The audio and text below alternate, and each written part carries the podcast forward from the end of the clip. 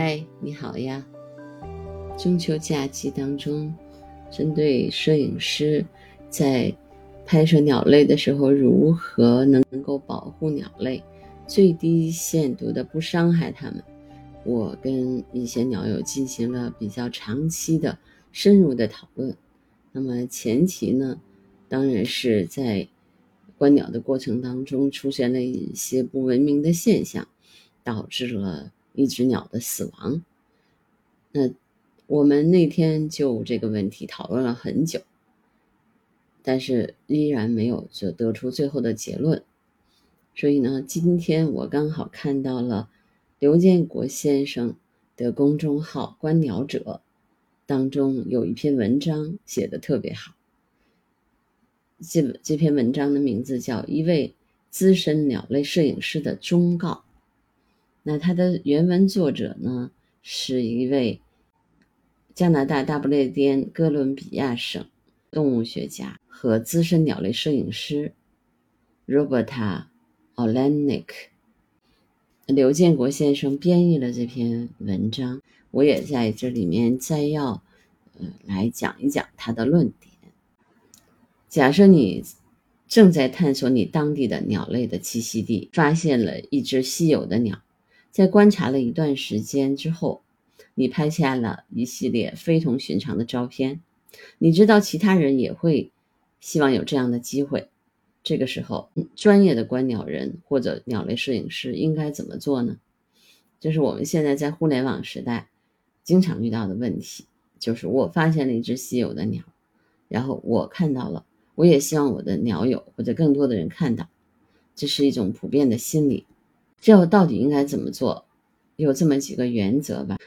第一个是要考虑到鸟类的生存状况，但是对于这只鸟来说，最好的方式就是不再打扰它，保护它的隐私，还是通过宣传它的具体位置来提高公众的认识和对自然的参与，或者在两者之间找到平衡。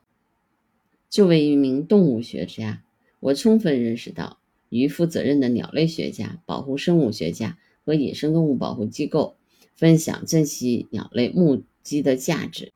这些数据可能会提供相关栖息地扩散、鸟类一般行为和鸟类对气候变化或栖息地丧失等人类压力的反应的有用的信息，并可能提醒当局采取必要的措施来保护濒危鸟类。我有时也会跟一些亲密的朋友和同事私下分享一次罕见的鸟类类目击事件。我知道我可以信任他们，对接近这只鸟保持敬畏，并要求他们痛苦的发誓保守秘密，以防发生可怕的后果。有时这些值得信赖的人也会和我分享珍惜鸟类的信息作为回报。尽管如此，除了少数的。例子以外，我通常对当地稀有鸟类的目击保持缄默。作为一名生活在大城市中心的野生动物摄影师，我看到每一只出生在当地的有趣的鸟类都会被五六十名摄影师连续数日围攻。他们装备精良，配备了从 iPhone 到超远距离镜头的各种设备，因此我不仅学会了对外来游客保持沉默。还会对猫头鹰等特别受欢迎的鸟类保持沉默，不管它们是稀有还是普通。尽管大多数摄影师都是负责任的，但也有相当一部分人似乎对基本的尊重行为一无所知，不知道要保持安静、缓慢移动、保持距离，并在鸟出现压力的第一时间果断后退。像这样的摄影师。他们把拍摄的权利远远放在鸟类不受干扰的权利，或者其他人享受观看的权利之前。这不仅危害鸟类的生存，而且还破坏了其他的人观鸟和摄影经验。这些行为是不道德的。举个例子来说，我经常看到的异常行为就是反复惊吓鸟类，以便他们拍摄飞行照片。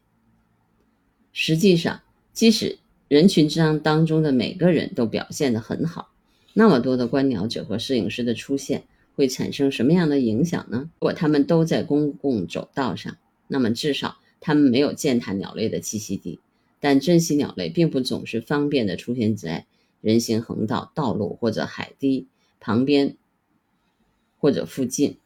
记住，即使鸟类本身看起来没有受到干扰，人类也可以通过干扰猎物来限制它的捕食能力，或者让胆小的伙伴远离，而限制它吸引配偶的能力。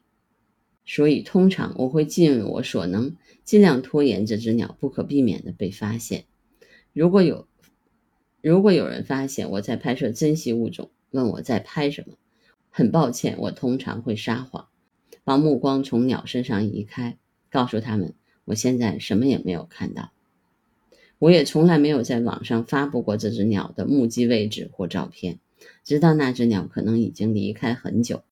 太多的摄影师把珍稀鸟类视为战利品，无法抗拒在多个平社交平台上立刻展示照片的冲动。即使不说照片是在哪里拍的，也似乎能激发人们在网上搜寻线索。而且有很多的工具，比如功能强大的谷歌搜索，往往会暴露这只鸟的确切位置。一些摄影师不但会查看照片分享网站，还会查看 eBird 和当地的观鸟论坛等网站，寻找稀有动物或者他们所追求的特定物种。在一些地方，网上发布的鸟类目击信息可能会吸引偷猎者、鸟蛋收藏者或其他远比我们。遇到的那些爱冲动的观鸟者和鸟类摄影师更糟的人，我对在更偏僻的地方分享珍稀鸟类的位置就不那么谨慎了。远离城市拥挤，尤其是如果鸟在公园或其他相对安全的保护区，如果它没有筑巢或者处于特别敏感的状态的话。但我依然不在网上张贴照片，直到很久以后鸟已经离开。即便如此，也只是给出笼统的位置，以及是否是稀有或者常见的物种。在城市和乡村，在对鸟类安全的情况下，我经常跟好奇的路人分享我所看到的。我喜欢看到他们惊讶的表情和含着孩童般的微笑，让这些遛狗的人或者慢跑的人亲眼看到一个美丽的长着羽毛的生物就在他或者他的身边。这实际上是一种科普的机会，以培养人们对自然世界的欣赏。因为这些不经意的观众并不是在为他们的加薪鸟蛋或者精彩照片而努力，他们通常满足于简单的一瞥，没有任何动机去骚扰鸟或者传播有关它的信息。以上所有评论均与在公共区域发现的珍稀鸟类有关。除了科学家和野生动物保护机构。即使在私人土地上的鸟可以从邻近的公共区域观看和拍摄，也应首先获得土地所有者的许可。没有任何照片是值得为鸟类的安全和生存冒险。所有的观鸟者和鸟类摄影师都应该把不打扰鸟类或改变其行为作为首要任务。了解每种鸟类的压力情况，对这些迹象保持警惕。一旦有任何压力迹象，就果断后退或完全离开。如果每个人都坚持这样做，把鸟的最大利益放在自己前面，那么我就可以更加放心大胆地说出我所看到的稀有鸟类了。